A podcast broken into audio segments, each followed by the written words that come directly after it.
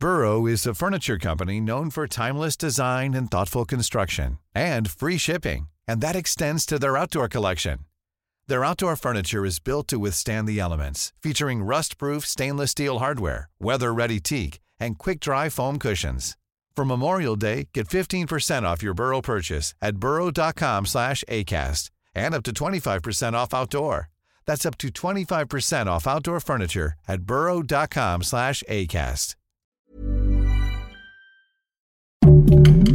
Heraldo Podcast, un lugar para tus oídos. Conforme va avanzando diciembre, el frío va aumentando. Te decimos la temperatura que se estima para estos días.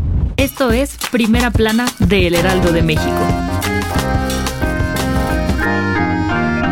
Este diciembre, el frío ha sido tan extremo que tras pasar la noche en las calles de la capital de Chihuahua, un hombre de 50 años fue localizado sin signos de vida en la vía pública debido a la hipotermia. Con este ya van cinco personas que han perdido la vida a causa de las bajas temperaturas. En tanto, la Coordinación Estatal de Protección Civil de Baja California reportó la posibilidad de lluvias ligeras y moderadas en todos los municipios, además de la alta probabilidad de heladas en las zonas serranas del estado en los siguientes días. De acuerdo con la Conagua, la masa de aire frío asociada al Frente Frío número 17 mantendrá el ambiente de frío a muy frío, con heladas durante la madrugada de este jueves en varias regiones de la República Mexicana, con temperaturas inferiores a menos 5 grados centígrados. Protección Civil Nacional recomienda a la ciudadanía proteger a niños, adultos mayores y personas sensibles a los cambios de clima, y en caso de salir de tu casa, lo hagas con precaución. Si quieres estar bien informado sobre las elecciones del próximo año, no te pierdas la cobertura Ruta 2024 a través de todas las plataformas del Heraldo de México. Escríbenos en los comentarios qué te parece este episodio.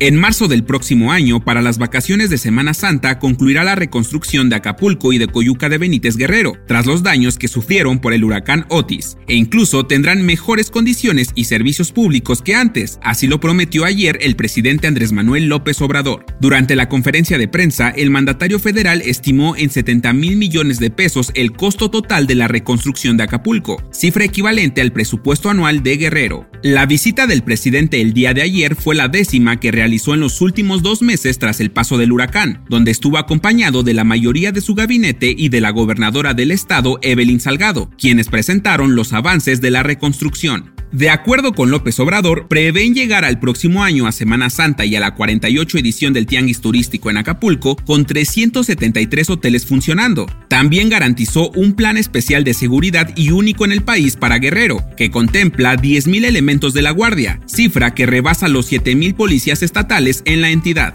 Déjanos en los comentarios si crees que la reconstrucción de Acapulco ha sido rápida. En otras noticias, Después de darse a conocer que varias farmacias estarán vendiendo y aplicando la vacuna Pfizer contra el COVID, la gente corrió y comenzó a hacer largas filas para poder vacunarse. Lo que sí es que las farmacias no contaban con la alta respuesta positiva, por lo que probablemente algunos establecimientos no cuenten con los insumos suficientes. Pero veamos el lado bueno. Aunque muchas personas le tengan miedo a las inyecciones, ya aprendimos la importancia de estas. En noticias internacionales, como ya sabemos, hace poco tiempo Javier Milei se convirtió en el presidente de Argentina y este miércoles miles de argentinos se manifestaron contra su gobierno, ya que no están de acuerdo con el duro recorte del gasto público. Y en los espectáculos, ya ven que en estas fechas siempre se andan peleando las familias, Quién sabe por qué, pero al parecer es algo muy común, tan común que hasta a la familia real le pasó, pues los príncipes de Gales no quieren ni a Meghan ni a Harry en la cena de Navidad, aunque el rey Carlos III dijo que sí le gustaría verlos. ¿Crees que hagan acto de presencia en Navidad? El dato que cambiará tu día.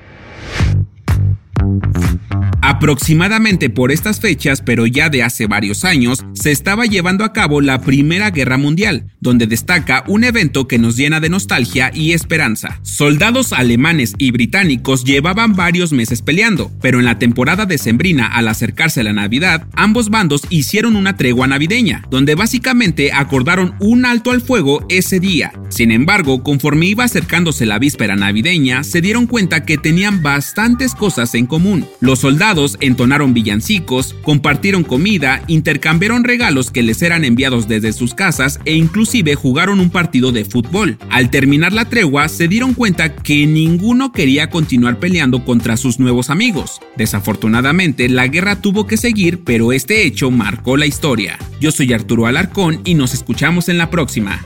Esto fue Primera Plana, un podcast del Heraldo de México.